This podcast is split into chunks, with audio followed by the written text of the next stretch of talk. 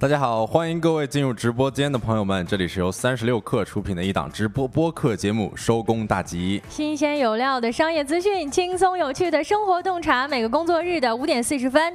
我们又见面啦！Hello，各位，我是晶晶。哎，各位，我是小泽啊！我已经看到我们的评论区里边，汪小喵、刘彤、巨星星，还有某桥，还有王多鱼给我们发出来的，呃，欢迎啦，欢迎大家，然后也欢迎沸腾，欢迎各位。嗯，嗯乡亲们都来了啊，都打个招呼啊！可以在直播间里先扣一个一，或者扣一个自己的定位，还是咱们的老规矩啊啊！那在这个呃刚刚四十分过后呢，我们先跟大家聊聊天儿，然后等一等其他的朋友进来啊啊！今天呢是八月三十一号，一个周四。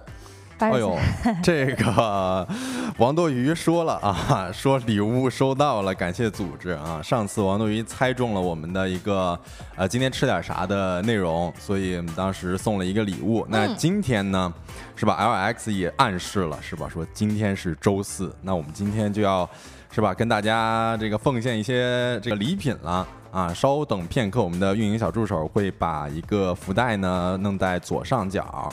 然后在这个放福袋之前啊，我们这个聊一个话题吧，就是最近秋天了嘛，不知道大家有没有感觉，就是春困秋乏来的尤为的强烈啊。嗯。这两天北京啊，那天气呢是一下子就凉下来了，嗯啊，然后呢非常到了一个比较干爽的一个状况。我是非常非常喜欢北京的秋天的啊。如果有朋友问我说北京什么季节适合来玩，我也非常推荐大家秋天来玩啊。但是就是这么好的天气之下，我这几天呢，啊反而哎这能量不太足，天天早上起来都觉得特困。哎，对，晶晶说的这个我非常有同感啊。我先要赞赞同一下前面的，就我在刚刚来到咱们这个录音间之前，我抬头看一下天，我。我觉得今天的天就非常的好，嗯啊，然后刚刚晶晶又说这个早上会很困。说实话，今天有个经历啊，就是我今天早上来上班的时候，想买一杯这个咖啡。啊，然后我当时我记得有一个帖子说，你买咖啡的时候可以备注跟别人说到底要几块冰，对吧？这个我们之前也聊过。嗯。然后我就试了一下，我说那个放一块冰就好了。结果我到现场取咖啡的时候，我发现那咖啡是热的啊啊！然后我问那店员说怎么是热的呀？他说你点的是热的呀，你还备注说只加一块冰就好了，跟我说谢谢。我当时我说 合着你点的是热咖啡里边加上一块冰哈？哎，对我点的是热咖啡里边加一块，我没注意，就感觉这早上确实是没睡醒，这个状态不佳。听起来确实是最近好像有点糊里糊涂的，不知道大家有没有类似的感受啊？呃，我们也稍微查了一下，说啊，咱们所谓的这个春困秋乏夏打盹啊，还是有一定的科学依据的哈。啊，为什么说春天容易困呢？因为温度的升高啊啊，这个血血液的供给增加，但是呢，供给大脑的氧气会相应的减少许多，所以呢，一打春打春的时候呢，就会感觉懒洋洋的。无精打打采，经常打哈欠，想睡觉。啊，秋天呢，其实也是有类似的一个成因存在的啊，就是我们的人体机能呢，随着不同的季节而发生一定的变化。那可能我们现在目前刚刚要换季到秋天了，大家发现自己好像哎呀有点不在状态呀。嗯，是这样，其实是正常的啊，咱们可以允许自己适当的休息一下。刚刚金妮也说春困秋乏夏打盹，那冬天这不得直接冬眠了是吧？对，这就是咱们的一人体机制，非常正常啊。嗯，我看到公屏上面已经打出来了，疯狂星期四收工大吉。急了啊！这也就是说，我们的左上角的福袋就已经开始了。嗯，那大家可以点击福袋，然后参与我们这个活动，同时也可以把我们的这个直播间呢分享给你的亲朋好友，可以提高你的中奖几率。哎呦，会发一份奖品，到时候嗯。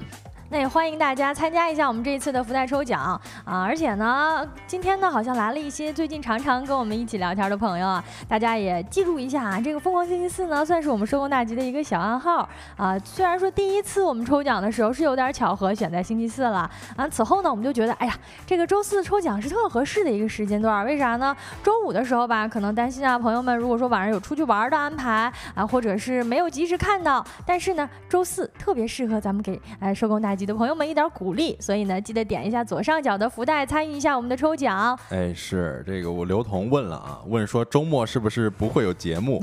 哎，我们主播也是要稍微休息一下的，好吧？就咱们这个收工大吉贯彻到底，对不对？所以周六周日咱们就不开工了。嗯，主要是天天跟你说话，怕你嫌烦啊。哎，一个礼拜总得让您歇两天啊。所以说周一到周五的时候下班时间来听一听我们。那也趁着这个小功夫呢，跟大家再介绍一下我们收工大吉这档节目，是一个每个工作日的下班时间开播的直播播客啊。工作日的时候呢，您可能在上班，但是呢，我们在帮您搜集资料啊，什么新鲜有料的商业资讯呀，什么最新年轻人爱爱做的事儿啊，啊，都会在我们的节目当中一一跟各位大家讨论一下，聊一聊啊。希望在未来的日子里呢，各位在下班的时候打开我们的节目，也能有一种好像什么都没有错过的感觉。是的，我们的主题就是让大家什么也不错过，因为最近我们之前呃，可能在七月底的时候说的那个 slogan 是太阳下山了，你们什么也不错过。那个时候可能太阳就是我们六点半的时候还没下山，但是最近确实是。呃，我们收工的时候，太阳就下山了。是我们那个我们这直播间呢是在三层，然后推开门就是直播完之后跟大家说完拜拜，一推开门发现，哎呦，晚霞是挂在天边呢。反正发现北方的那个呃就是日落的时节啊，一下子就提早了。之前呢，每次下了节目还是天很亮的。嗯，是这样子的，而且那种粉红色的晚霞非常非常的好看。大家也可以在下班的时候，这个听我们节目的时候，也可以顺便注意一下天空啊。然后我看到了评。评论区很多人都在说啊，说不管今天是星期几，疯狂就对了。还有说星期四就适合跟大家一块儿在疯狂啊。然后大老板说了，说这班一天也上不去。我感觉您是吧？作为大老板不上班是不是也可以啊？对啊，大老板不适合说这话，一般不适合是吧？对，大老板一般应该是激我们嘛。我们是说这班一天上不下去了啊啊。那在今天的节目当中呢，我们也会跟大家依旧的聊一下最近的一些新的话题。来，小泽讲一下。对，今今天。节目呢，我们会跟大家聊一聊网红路牌多到惹人烦啊，这点我们已经看到群里边跟大家分享了很多啊。然后还有就是张家界什么时候成了韩国人的旅游胜地了？呃，以及最近与恋爱脑相关的一组数据调查。最后呢，还有我们节目的经典环节，今天吃点啥？看大家能不能今天猜到今天吃点啥的栏目啊。嗯，听到我们说的这些话题，是不是已经对节目的正文有所期待了呢？那在正式开始这些话题之前呢，我们依旧用三分钟啊，用几分钟的时间进入一下今天的资讯罐头。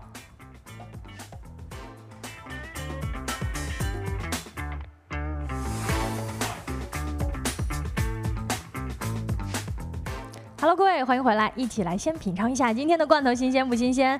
来看第一条消息啊。幺二三零六回应硬卧下铺别人能不能坐这么一个问题，他的回应是啊，使用权仅限购票者。这个问题呢，相信大家有过铁路乘坐这个列车的经验，呃，都特别好奇。就是如果说咱自己啊买买卧铺票的时候，买到了下铺的车票啊，常常呢会有其他，比如说中上铺的朋友坐在自己的床上，啊，自己呢是觉得有点不好，呃，不好意思拒绝，但是呢好像也不太喜欢，所以呢就有人发了一个帖子表示说，哎，这个如果有好好沟通呢，有分寸感，并不讨厌别人暂时坐自己的座位，但是矛盾的根源呢，就是有的时候有些人特别没有分寸感，他呢本来。来是中上铺的人，但是就觉得我就坐在这儿是应该的啊，于是呢，就有人专门咨询了一下幺二三零六的客服啊，问说那我这个铺是我的，他到底能不能坐？到底归属权是谁啊？于是呢，客服表示啊，仅限。购票者，我觉得这也算是官方给了一个立场跟表态了哈。哎，对，其实这个问题我们一直以来都有讨论啊，因为有的时候你可能买到这个下铺了，而且很多中上铺他都会踩着你的这个下铺去上自己的床位。哎，踩的话，我觉得还好。你这其实还好，对。如果有人这个不跟你打招呼，然后直接就坐你旁边或者坐你脚上，你看有有评论。这个就有说有人这个一屁股直接坐在脚上还不吱声啊，这就有点没有这个边界感了吧？可能是，嗯，算是说呃，我们先是知道了他到底呃到底是归谁。至于说以后怎么做呢？大家也可以在依据具体情况具体分析。呃，但是呢，现在官方表态了，是说如果你不喜欢让别人做的话，其实你可以是啊有自己的这个权利可以捍卫的。对，是的，你是有这个权利的啊。然后我在评论区看到汪小喵说今天吃烧饼夹肉啊，应该是看到我们昨天的在社群里面的推荐了。你可以说一下吃的好不好吃啊，对不对？然后我们接下来关注一下第二条资讯罐头，椰子水价格暴涨百分之四千。呃，是是这数哈，我感觉有点太多了啊。没错，供不应求。椰子汁与椰汁水的区别在哪儿？夏天是饮料热销的季节，因为受到消费者的喜爱啊，椰子水已经成为了饮料界的销售爆品了，供不应求。数据显示说，今年以来，椰子水相关团购订单量同比增长超百分之三百。上线相关产品的餐饮门店数增长超百分之三百六十八。海南省文昌市某椰子水生产企业负责人表示说，二零二零年我们这些椰子拿过来主要是卖椰子肉的，那些椰子水基本上就是没人要的，然后他们甚至还要花钱请人家拿到外面去处理。那到后来，也就是说到现在呢，有人要了，呃，椰子水的价格呢也就逐渐的上涨了，从之前的一百元一吨到五百元一吨、六百元一吨，现在差不多是四千元一吨椰子水了。嗯，今天呢，我也是看到椰子水价格暴涨这个消息呢放在头条上啊，也挺好奇的。但是咱们可以大概分析一下，说这椰子水怎么突然价格涨得这么夸张？其实也不难发现了，它早就早就已经呃逐渐的侵入我们生活的各个领域啊，比如说像大家平时喝咖啡的话，喝咖啡。的朋友应该知道，最近几年的像什么生椰拿铁呀，像什么冰椰的呃冰椰的美式呀，其实都是很火的啊。与此同时呢，啊减肥人士也开始有一些营销，喝椰子水是比较减肥的，因为它热量比较低啊。同时呢，啊它喝起来就是比较健康啊，也是一个不错的选择。另外呢，在美食方面，其实像椰子鸡火锅也是一个相当大的消耗椰子水的领域了。所以不难发现啊，它涨价肯定是有涨价的原因的，是它真的挺好的。对，确实是最近这几年，我是对于椰子这个东西啊是有一定的心水的。就是我觉得一看到某个食品或者说是某个饮品跟椰子相关，我就想要去买它，嗯啊，去尝试一下。没错，不过也需要注意一下哈，这椰子水呢，它不是运动饮料，因为你看成分表就知道了，它其实呢电解质补充的效率并不高，毕竟呢它还是饮料啊。如果说你真的喝的话，肯定还是水更健康一点。另外呢，也要提醒一下，有肾脏病和需要限钾的人是不能喝太多椰子水的啊！咱们千万别被商家的宣传给忽悠了。最健康的呢，还是补水。呃，那我们来关注一下第三条这个资讯罐头啊，旅游搭子内容被指涉黄，小红书回应说已针对相关笔记开展全量回查。近日呢，有网友在小红书发现啊，旅游搭子费用全包正在成为一道暗语。在此类帖子醒目的标题之下呢，通常还会注明仅限女生，各取所需。有网友发帖就表示说自己在小红书找旅游搭子的过程当中呢，被对方问是不是找绿色搭子，在被问及平台上是否真有非绿色交易时，对方称说费用全包限女的基本上都是绿色的会给说清的。对此呢，小红书回应称，我们关注到有自媒体发布标题为“小红书旅游搭子费用全包涉黄了”的文章。平台高度重视，目前已针对站内旅游搭子相关笔记开展了全量回查，尚未定位到文章内所提及用户反击的问题。一旦查实存在违规内容，将依法依规对违规用户进行严肃处理。嗯，咱们这个上小上小某书的朋友吧，可能对这搭子文化还没有体验过呢。啊，只只是知道说现在其实好像挺流行，在网络上找找一些，比如说拍照搭子呀，啊吃饭搭子呀，旅行的搭子。没有想到啊，真的是有一些不法的这个别有用心的人开始钻了这个空子，用着旅游搭子的内容是挂羊头卖狗肉啊。这呃，关于这个事件。呢那平台方高度的重视，同时也给予了一个回应啊，正在全面的核查。我们相信这个净网是必须要做的一件事情啊。嗯，是这样子的。然后我再回应一下评论区网友的问题啊，像小莎莎超可爱点点点后边就说每天都有这个对吗？对我们这是一档每个工作日下午五点四十的一个直播节目，叫收工大吉。然后我们现在呢正在跟您同时的进行直播，同步的进行直播。然后我们可以持续的关注我们。啊，然后我也看到了刘同分享了，说他最近买了一个那个什么椰乳，对吧？我之前还想买那个在家里边自制什么生椰，哎，生椰拿铁呢。嗯嗯。嗯，来看一下今天这资讯罐头的第四条消息啊，八家大模型获批上线，百度、商汤、王小川在列。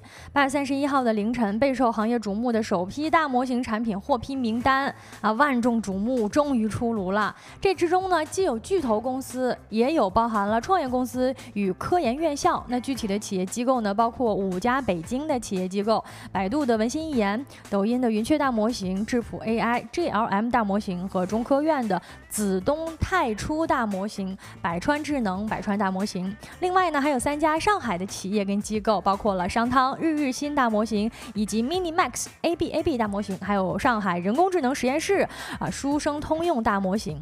在这一次的产品名单呃公布之后呢，上述企业机构的大模型产品即可在网站以及应用商店上下载直接使用。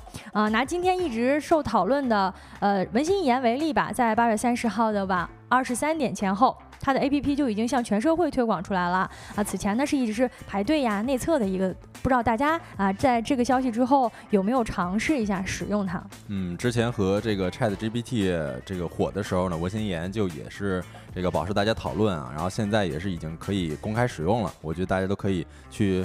那怎么说使使用一下？因为我确实觉得这个东西一些 AI 的这些功能，可能对于我们日常生活当中会有一些改变吧。嗯，啊，那以上资讯呢，整理自《新京报》、中新网、环球时报、三十六氪，稍后呢将进入我们的说来话不长。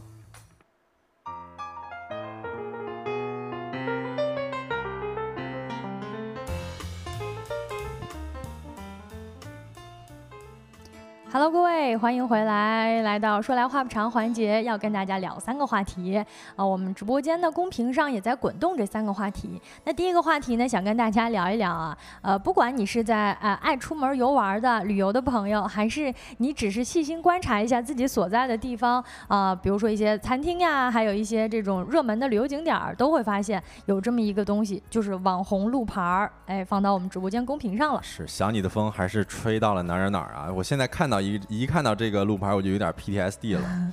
看到的时候有点想躲着的意思哈。是我之前去苏州旅游的时候，然后应该是去到了一个网红街吧。嗯。我看到前面人非常的拥挤，我说这都在干嘛呢？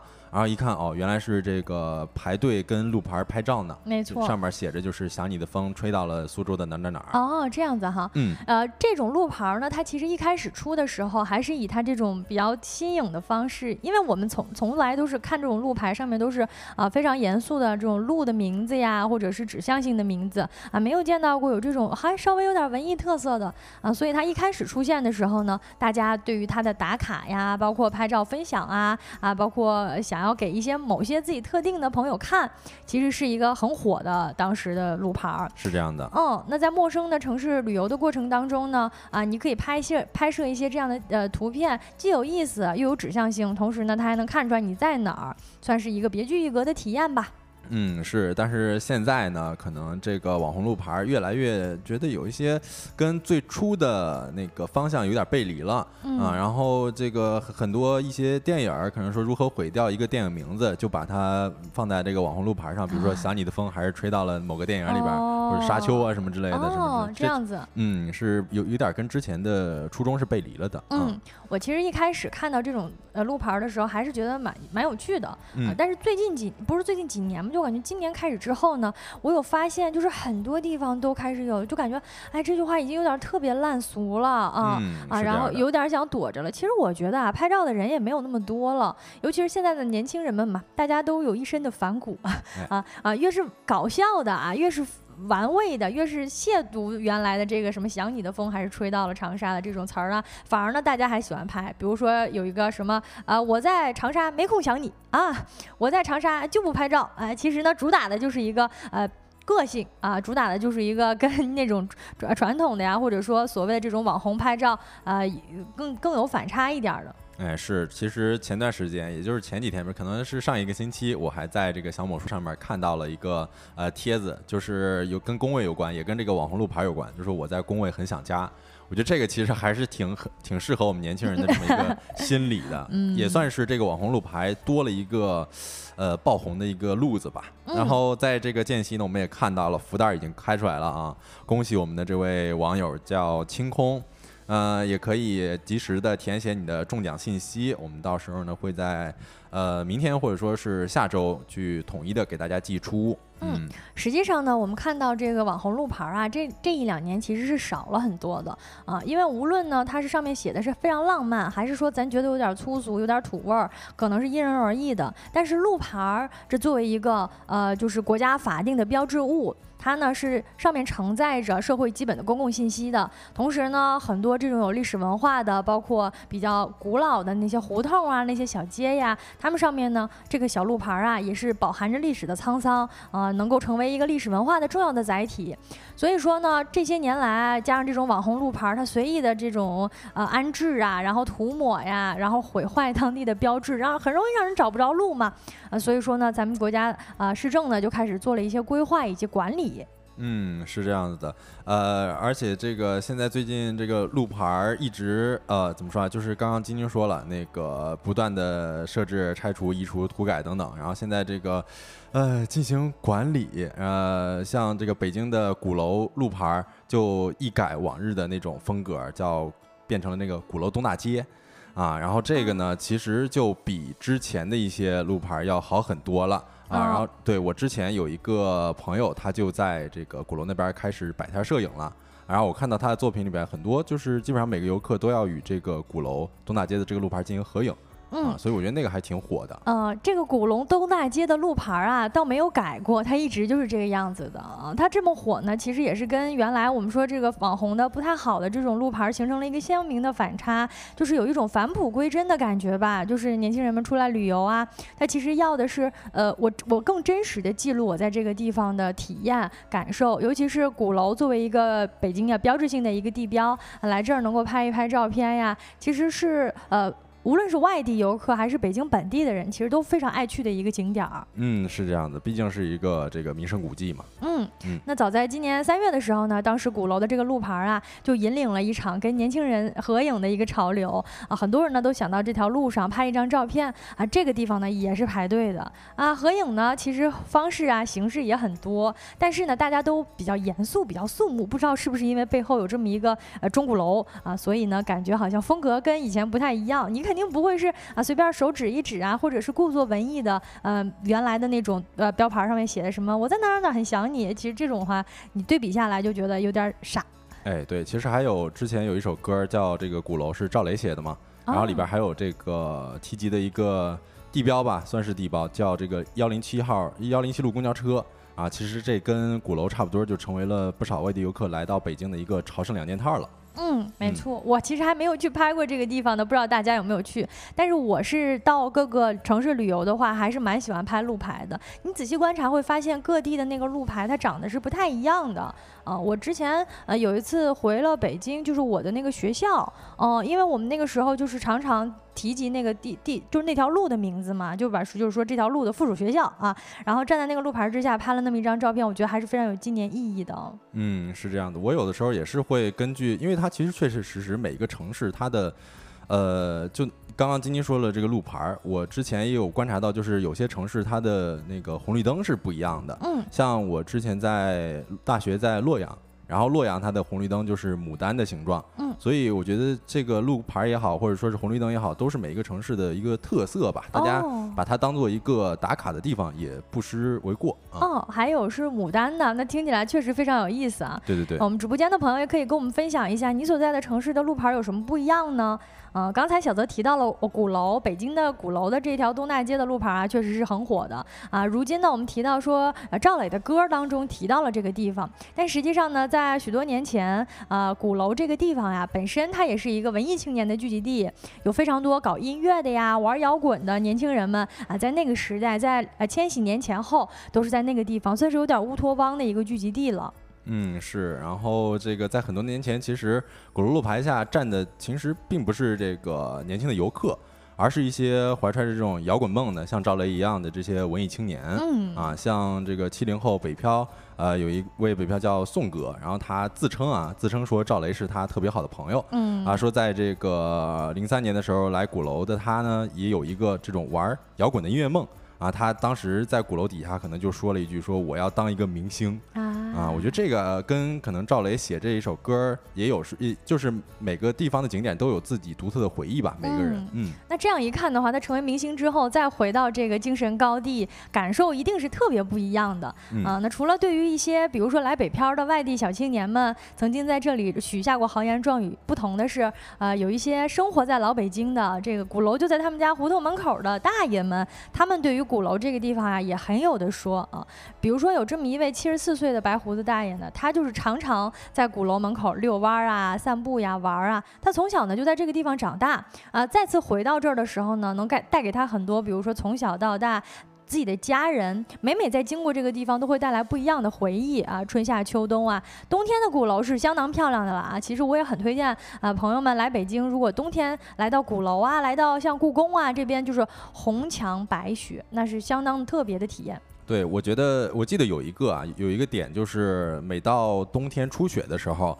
我们就会看到北京有一张照片非常出圈，就是在故宫的初雪。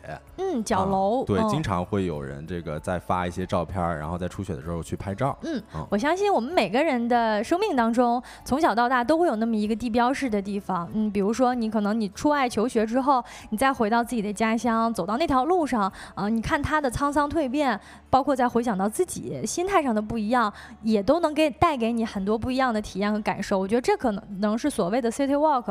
带给大家的一种精神力吧。对，晶晶说这个我特别有同感啊，就还拿我大学举例子吧，因为我大学门口就有一个小吃街，嗯，然后叫龙翔街，它那边也是有一个路牌的，那路牌非常简单，就叫龙翔街啊。然后我基本上是在，因因为我这个呃二战考研也是在我们大学那边租了一个房子，然后每天都会去到这个图书馆那边。然后我这个毕业一年之后呢，考研结束，我回到那个地方，又跟那个路牌合了一张照。我当时觉得那地方对我来说就是一个，哎，怎么说，战胜自己的这么一个宝地吧。然后我就跟他合了一张照，我觉得还。确实挺有纪念意义的，是他可能像你心目当中，或者说在你心底里、你记忆当中的一个路标了哈。嗯嗯。像我们刚才提到的鼓楼呢，那无论是对于来北漂的呃这些年轻人们，怀揣着梦想、一身的抱负来到这里许下心愿，还是说纯粹是来北京游玩的，在特种兵一样的地方啊打卡留念，或者是家门口就在鼓楼来到这儿呢？啊，其实鼓楼这个小的小的小小的路牌呢，无论对于谁来说，都浓缩成了一个特别。特别意象化的地方，那这个地方呢，也承稳稳的承接住了大家对于它的寄托。对，其实不管说你说这个景点它到底算啥呢？其实一走就看完了。但是啊，它确实就刚刚刚我们一块儿提的那样子，就是确实很有纪念意义。嗯。然后不管是说每个人这个是有考研的回忆，或者说是有这个景色跟自己的爱人一块儿来的这种回忆，我觉得都是可以在一张张照片、一张张打卡当中嗯存在的地方啊。那我们这个话题呢就讲到这儿。嗯。稍后一个话题，我们跟大家讲一讲张家界这么一个旅游城市怎么。就成了韩国人的旅游胜地了。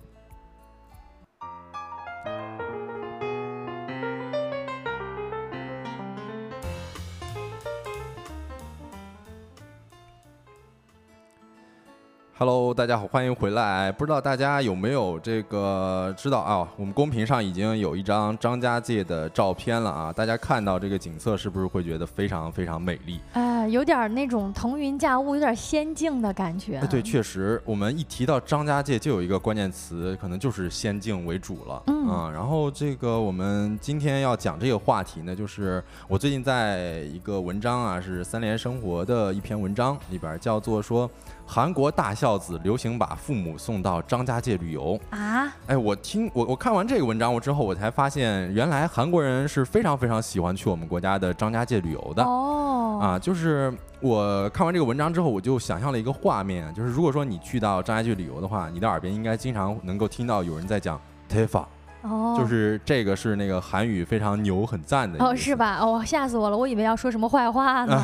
呃呃呃，这我就不说了啊。然后肯定是觉得非常非常美丽，嗯，所以我就觉得这个是一个很有意思的现象，嗯啊，然后也想要跟大家分享这么一个事儿吧。嗯，就是其实呢，现在在韩国啊啊，咱们国家的一个一个地方，就是说为什么这个地方成为了韩国人的旅游胜地呢？或者说为什么这个地方那么受韩国人的青睐呢？这个话题我们一起来聊一聊哈。对，你看刘同说了说。张家界距离韩国也不近呢，但是张家界按理来说算是咱们一个比较内陆的地方了哈。对，在湖南嘛，然后这个，但是张家界其实还有很多直达韩国的飞机，呃，时长晶晶可以猜一下，坐从韩国到张家界飞过来要多长时间啊？我猜的话，四个小时。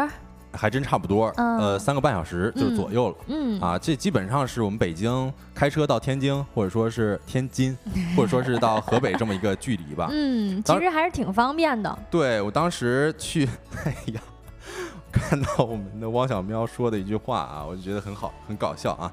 呃，当呃这个我们不是能够经常听到一句话叫做“这么近那么美，周末去河北”吗？没有听 没有听说过，没没听说过啊。如果说这个去到河北的话，你就能够看到这么一句话了啊。然后这个可能韩国人他们的首选就是，如果说来到中国，很多人都是想要第一个选择就是张家界，因为刚才也说了，飞机很近嘛，三个半小时，甚至有人周末就会来张家界旅一趟游。哦，真的假的？真的。你看，像中国国家地理报道了，他说近二十年来发布的对外经济和旅游数据统计。说到张家界的海外游客遍布上百个国家，其中呢，韩国游客数量长期稳居第一。哦哟，这真的是一个很难，就是如果我们不做这个资料和这个话题的话，很难发现啊。就是原来呃，在张家界游玩的外国人当中，韩国人是最多的。嗯，是，还有一个数据非常夸张啊，但是这个是比较早了，就是在两千年到两千零六年的时候，韩国人来张家界的比例啊，高达百分之九十，呃，就是外来游。客的比例是高达百分之九十的哦啊，就是据说那个时候起啊，张家界就有了一个称号，叫做说韩国人喜爱度第一的中国景点。哇，嗯，那是为什么呢？他们在韩国当地是有什么传说吗？或者是有什么大力的宣传，能让他们对于张家界这么心心念念呢？对，你看啊，这个刘同说了，可能他们国内没有这样子的自然景观。说实话啊，张家界这样子的，晶晶刚才也说了，是仙境。是世界上都非常少有的，但是按理说咱们国家幅员辽阔，那精彩的景色也是多的去了。为什么说就是张家界是他们心里头的第一好呢？嗯，确实，我要么先跟大家讲一下这个韩国人到底是如何与张家界结缘的吧。呃，因为之前呢，韩国人他其实最熟知的是中国自然景观，就是长白山和桂林山水。嗯啊，因为那个时候去桂林山水的人非常多。但是呢，因为韩国人比较少嘛，嗯，我们知道可能就五千多万人口，嗯，呃，然后当时的这个组织韩国人来我国旅游的人呢，基本上都是东北地区的朝鲜族，嗯，然后他们发觉了韩国人去桂林这个已经基本上饱和了，啊，他这个东北地区的朝鲜族啊，就开始说看到了这么一个张家界的这个地方非常非常的美妙，而且有有山有水的，也非常适合韩国人过来玩儿。所以在那个时候呢，韩国人就开始慢慢的来到这个张家界，开始旅游了。哦，合着就是说，中国东北的朝鲜族人在韩国。起到了关键作用，让韩国朋友们都改成去张家界了。嗯，是这样子的。然后刚刚晶晶的问题啊，也跟大家再次解答一下，就是为什么张家界成为了韩国人的旅游胜地啊？因为首先一个就是景色优美，我们刚才提过了啊，这个，但是我觉得这个是非常值得一提的，因为其实从古至今，我们张家界的这片山林呢，都是以奇险秀美著名的。啊，像一些黄石寨啊、金鞭溪啊、袁家界、杨家界啊等等，都非常非常震撼。我不知道我们在听的听众们有没有说这个在张家界的，或者说是在湖南的去过张家界的朋友们啊，大家也可以介绍一下你在张家界看到的一些景象，是不是？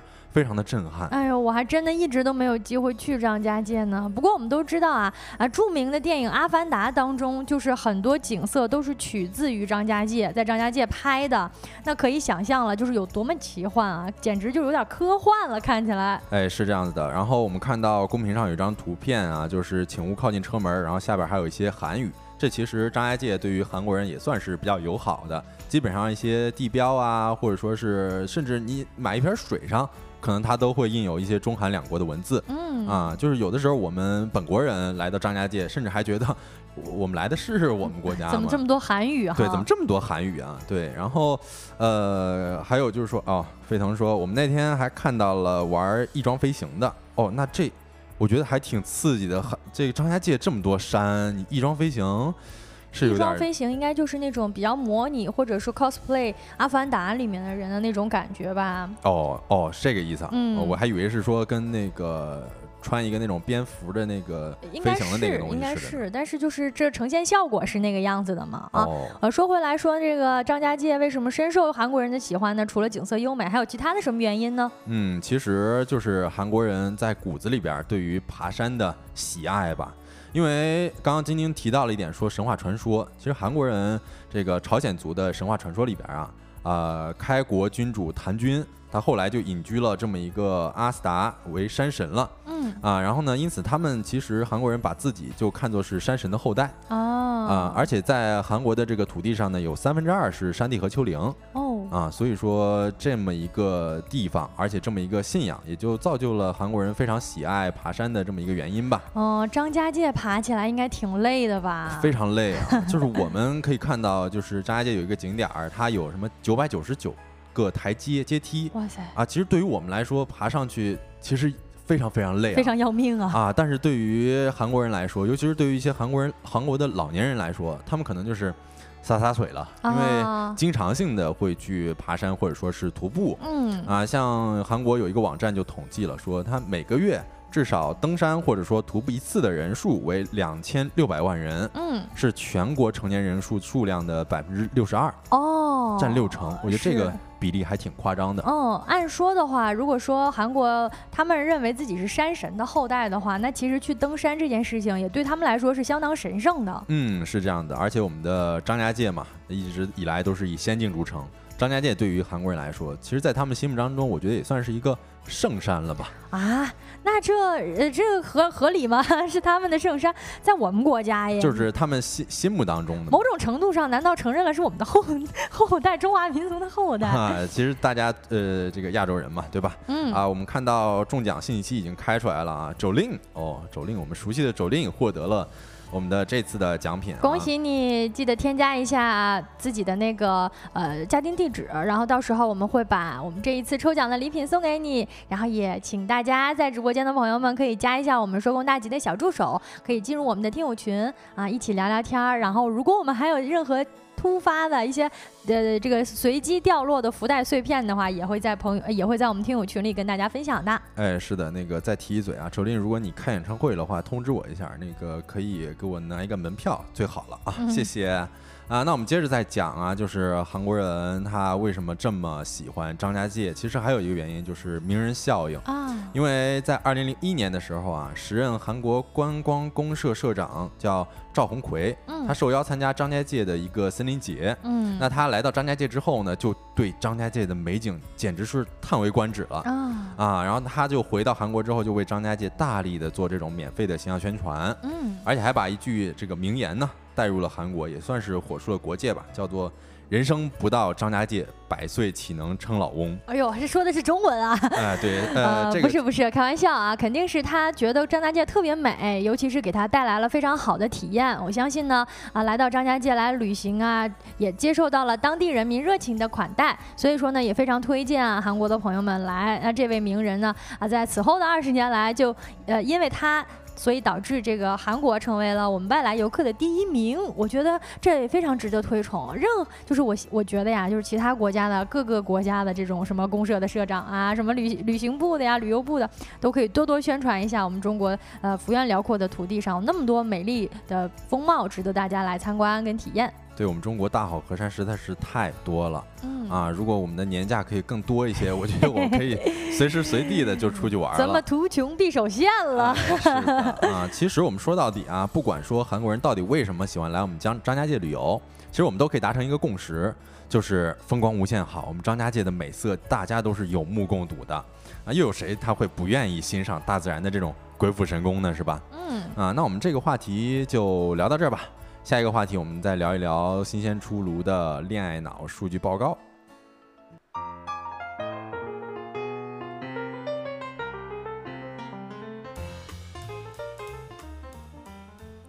Hello，各位，欢迎回来。说来话不长的第三个话题，想跟大家聊一聊恋爱脑。哎，其实啊，恋爱脑这个话题呢，怎么说呢？啊，常说常旧，常说常新。哎，但是今天我们定这个话题呢，是因为我们三十六课的一个呃账号呃。后浪研究所也是非常有名，而且大家也都是深受年轻人们喜欢的。这是一个专门针对青年的生活方式啊，以及青年人的呃各种各样的有趣的话题来展开的。那最近呢，他们发布了一篇关于恋爱脑的调查啊，这个调查呢是联合知乎一起做的啊一个问卷调查，然后关于恋爱脑的，来看一下青年人们对于。恋爱是如何看待的？对于恋爱脑又是如何看待的呢？哎，对，大家可以分析一下自己啊，在我们这个说数据之前呢，也可以觉得，呃呃，自我观察一下，看自己是不是恋爱脑，嗯，我们其实今年啊，那个七夕的时候有谈到这个话题啊，谈到这个话题，当时呢，我们就观察到说，身边的朋友啊，其实好像很少的秀恩爱了，那是不是证明说大家都不太恋爱脑了呢？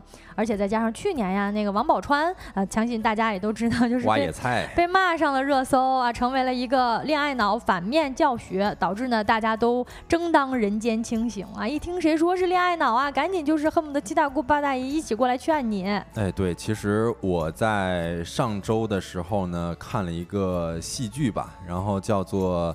呃，一个陌生女人的来信啊，然后历史上最著名的恋爱脑。对对对，然后我看完这个戏剧之后呢，就我听到了一个人的谈话，他们之间在说，我就说恋爱脑应该加入社保吧。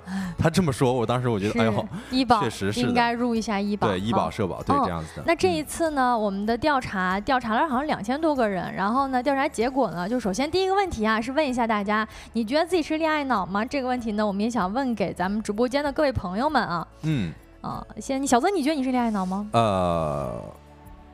你看我沉默了，很难回答吗？这个问题？呃，我觉得这算是一个阶段性的吧，可能早期的时候算是，但是现在可能变得更加理智了一些。嗯嗯，我觉得其实也得也得看这个恋恋爱脑是如何定义的哈。比如说你身处一段恋爱关系当中，那你更多的考虑对方，然后为自己两个人的恋爱做一些安排，我觉得这是挺好的啊。那我们来看一下这个市场的调研的结果啊，这两千多份问卷发出去之后呢，结果是有百分之四十五的人。像小泽刚才说的一样，是有时候是，有时候不是啊。另外百分之四十二的人呢是非常坚定的，觉得自己不是恋爱脑，是人间清醒的。对啊，还有百分之十三的人呢承认了自己是。哇塞，我觉得这百分之十三人怎么说呢？就是实诚。呃，我觉得他勇于承认也挺好的。说实话啊，你要自自己知道自己是恋爱脑，但是他自己认知的这个恋爱脑的这个概念，可能跟我们现在的有些不同。因为有的恋爱脑他可能是呃两个人往好的方向发展，但有的可能就是一心为爱。然后为了爱，什么东西都可以放弃。没错，没错啊。关于恋爱脑呢，这个话题我们之前虽然聊过啊，但是呢，好像诶基本上都基于自己啊，包括对于身边朋友的一个观察的样本啊。那这一次啊，后来研究所发布的这个年轻人恋爱观的小调查呢，啊，当中给出了一些数据，我们想就这些数据跟大家聊一聊。比如说，只有百分之十三的人承认自己恋爱脑，我觉得这个数啊有点少啊。其实肯定是比这个多。哎，我觉得应该也是很多人啊，像可能 跟我。刚才回答差不多的，说不定有些人就是隐藏的恋爱脑。嗯，而且在调查这个恋爱脑有多少的时候呢，他们还有一个叫不同情感状态的人群当中，呃，恋爱脑的占比。那这个数据呢显示说，哈，啊，谈恋爱越多的人反而。越可能成为恋爱脑，我觉得这个数这个数字跟我们想象的不太一样哈，挺反常的。我觉得就是如果说你谈的恋爱越多，我们印象当中不应该就是你看啊，他这上面的列举的例子就是叫情圣，就是说五段以上的恋爱经历，那你不是应该？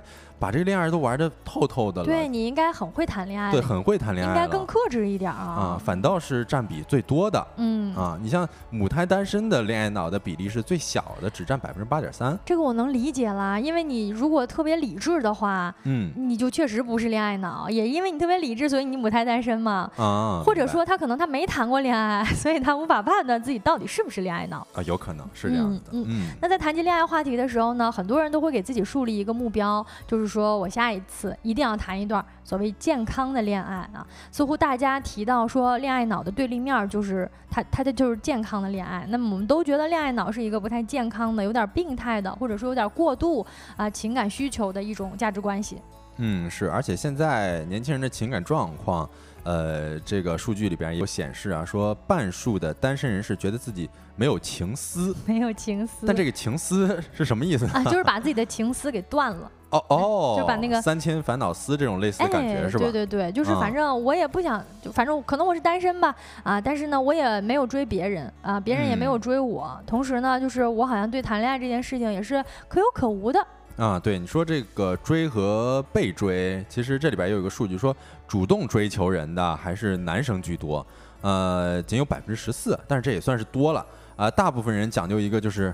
敌不动，我不动。哎呦，啊，就是你你不出手，我就不出手。啊，能理解，可能大大部分人都是这样的，不像我们，就我小的时候，就是那个时候感觉好像就是所谓的这种追呀，就是两人谈恋爱之前啊，一定要是谁追谁，还是有的。现在呢，更多的是两个人真的就是聊天聊到某个心照不宣，其实就在一起了。哎，对，其实我现在就有一个。怎么说啊？非常强烈的感受吧，因为我其实也是一个恋综的爱好者。哎呦啊！然后我觉得现在很多年轻人对于恋爱的这么一个观点，他会觉得，呃，试错的成本是有点高的。嗯，因为你所付出来的这种情绪价值，呃，在之后受伤的时候呢，就会有一些难以走出来。没错，没错，这也可能也是为什么现在很多人选择说不愿意谈恋爱，或者说谈恋爱的意愿越来越低的一个原因。嗯，就是我们需要的沟通成本啊，我们付出的情感成本以及风险是非常非常高的啊。所以说，如果如果这样的话，我们又这么累，每天要上班啥，那还不如就不谈恋爱了哈。哎，是这样的，你看啊，大老板道出了真相，他说就因为恋爱脑，所以才谈得多。哦，这也解释了刚才我们那个数据，是吧？嗯，有这样的可能性啊。除此之外呢，还有一个比较有意思的数据想跟大家。分享啊，说是按照城市级别来划分呢，哎，大家先猜一下哈，比如说北上广一线城市，以及这个海外城市啊，还有一些二三线城市、四五线城市，按照这个顺序来排列的话，大家觉得哪个地区的人恋爱意愿应该是最高的？说实话，我先提出一个猜想啊，我觉得可能北上广的恋爱意向要稍微高一些。为什么呢？因为可能北上广它的一个恋爱的场地很多，啊，大家可以选择各种各样。比较浪漫的地方去约会吧，我觉得是我是这样子想的。哎，你这也是一个比较合理的推测了。嗯，如果这个问题我看到的话，我可能我我是觉得应该是，比如说三四线城市、四五线城市的朋友，他们的恋爱意愿更高一点。为什么这么说呢？嗯，我觉得在北上广一线城市的朋友们，其实大家的生活压力都是非常大的。这也是为什么说生活压力大的同时呢，对于恋爱的意愿可能就变低了。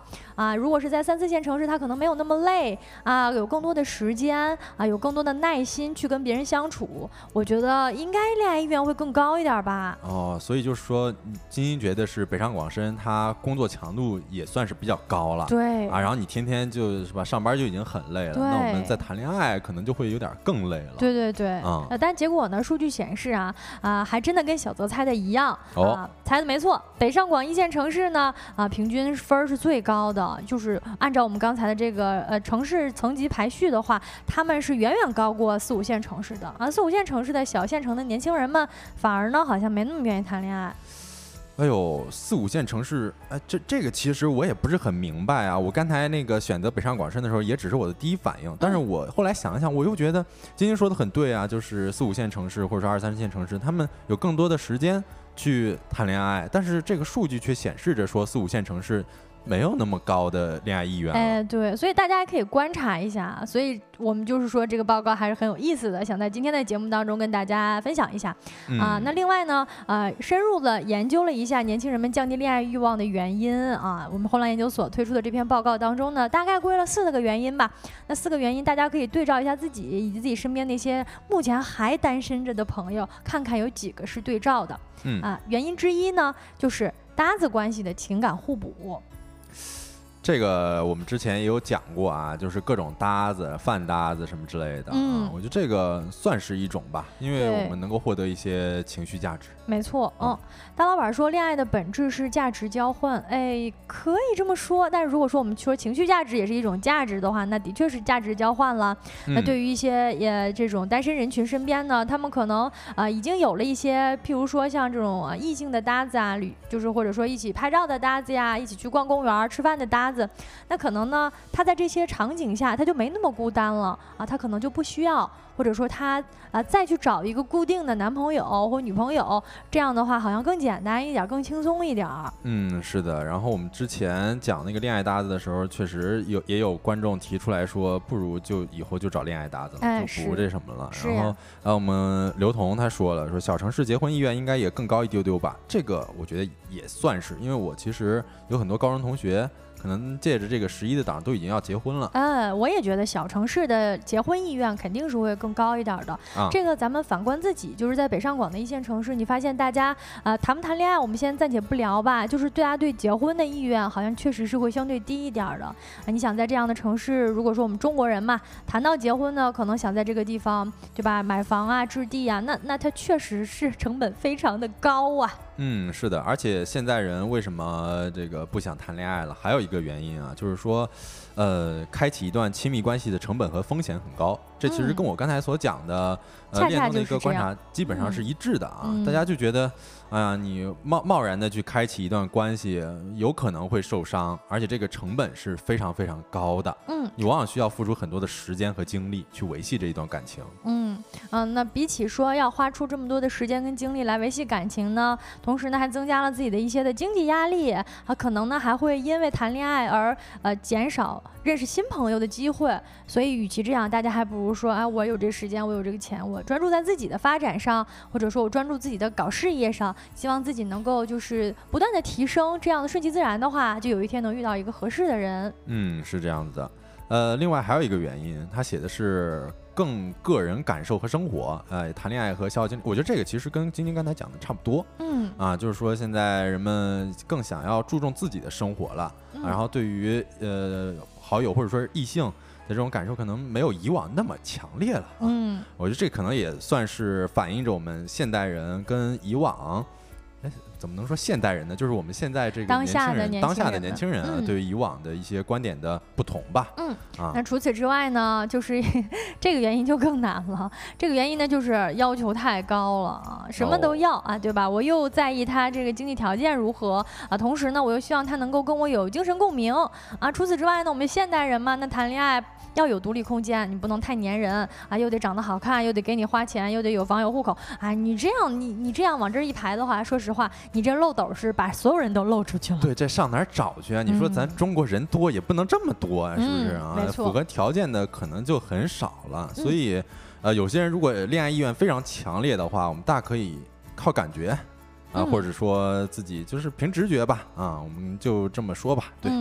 谈恋爱这件事情啊，其实也不是说你啊特别想谈就能谈到的啊。但是呢，我觉得首先谈恋爱本身是在交男女朋友之前呢，你得先交朋友啊。你们作为一个好朋友的话，再进一步看说你有没有可能谈恋爱。但是首先呢，在都市生活，呃，少玩点手机，多出去交交朋友，我觉得是非常好的，也助于每一个人的这个身心健康啦。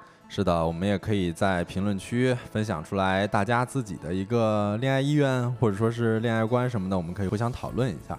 那我们这个话题就聊到这儿吧。接下来要进入到我们的经典环节，就是今天吃点啥。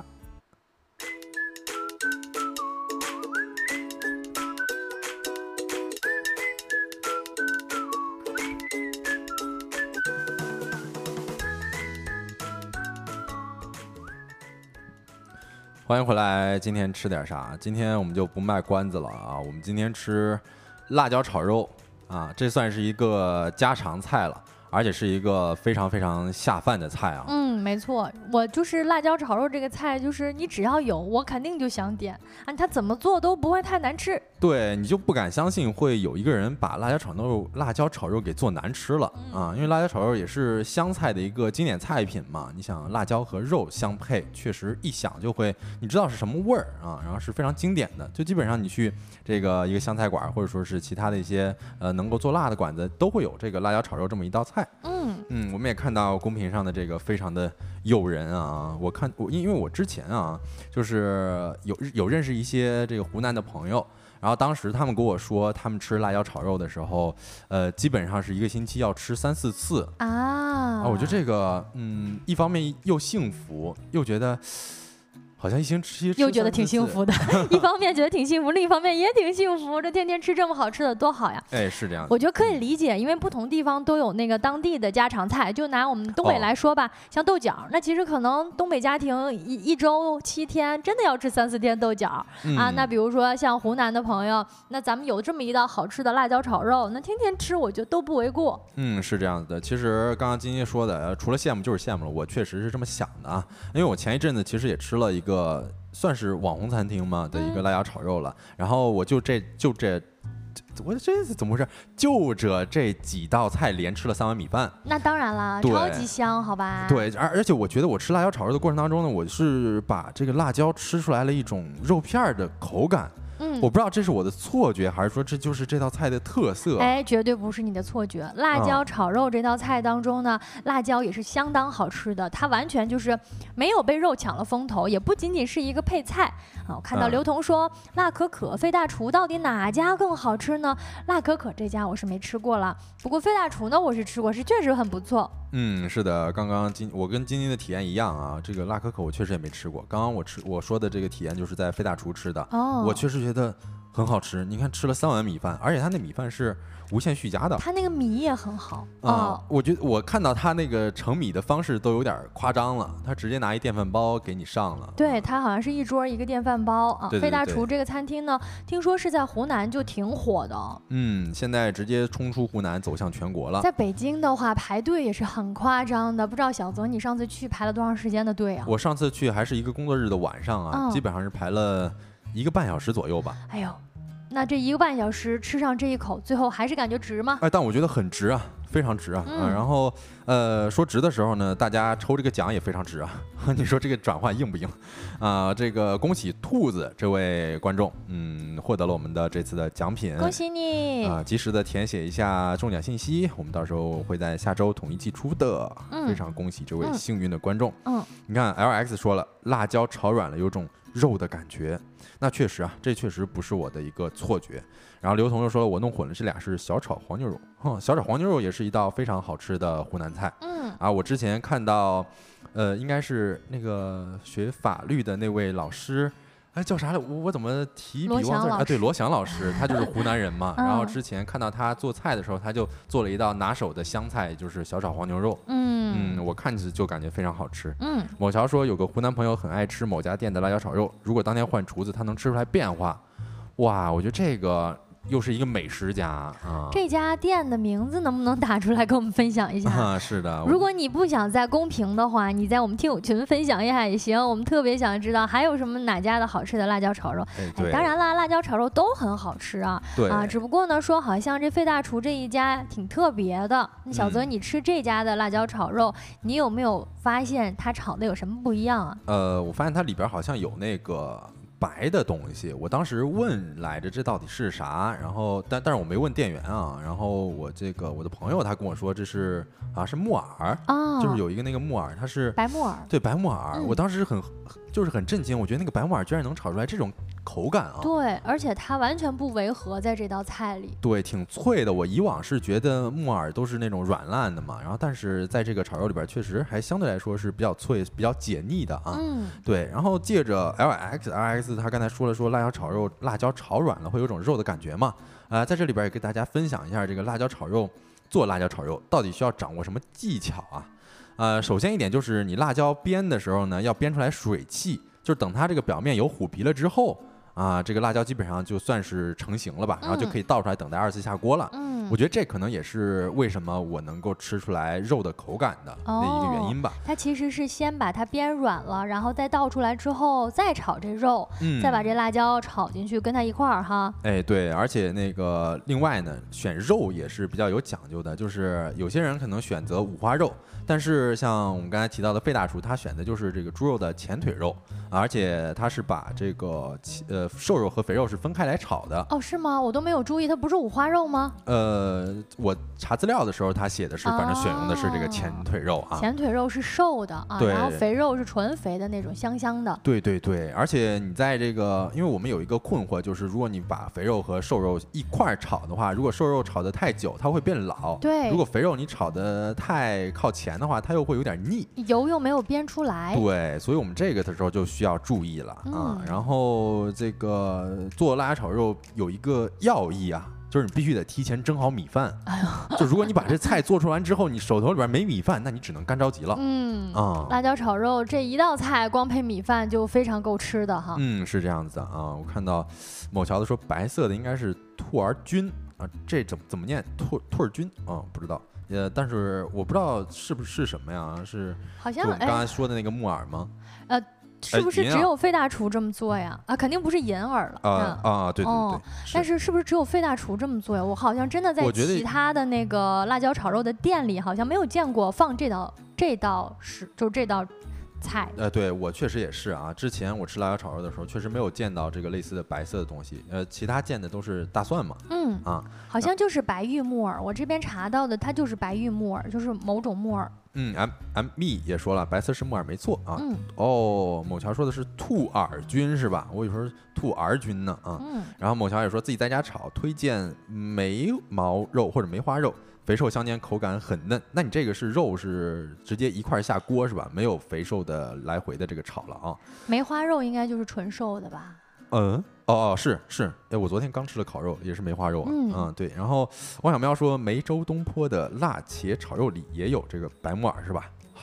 好，呃，到时候可以试一试。然后我在最后呢，再跟大家说一下，就是这个吃辣椒炒肉的精髓是什么啊？有些人可能会说是辣椒炒肉里边的豆豉，或者说大蒜，或者说是螺丝椒啊。但是呢，我觉得啊，这个最过瘾的，我觉得可能也是大家公认的吧，就是油汤拌饭了。因为我当时吃那个辣椒炒肉的时候，就是把那个拿着一个大勺子，然后把辣椒炒肉连着油汤往米饭里边蒯。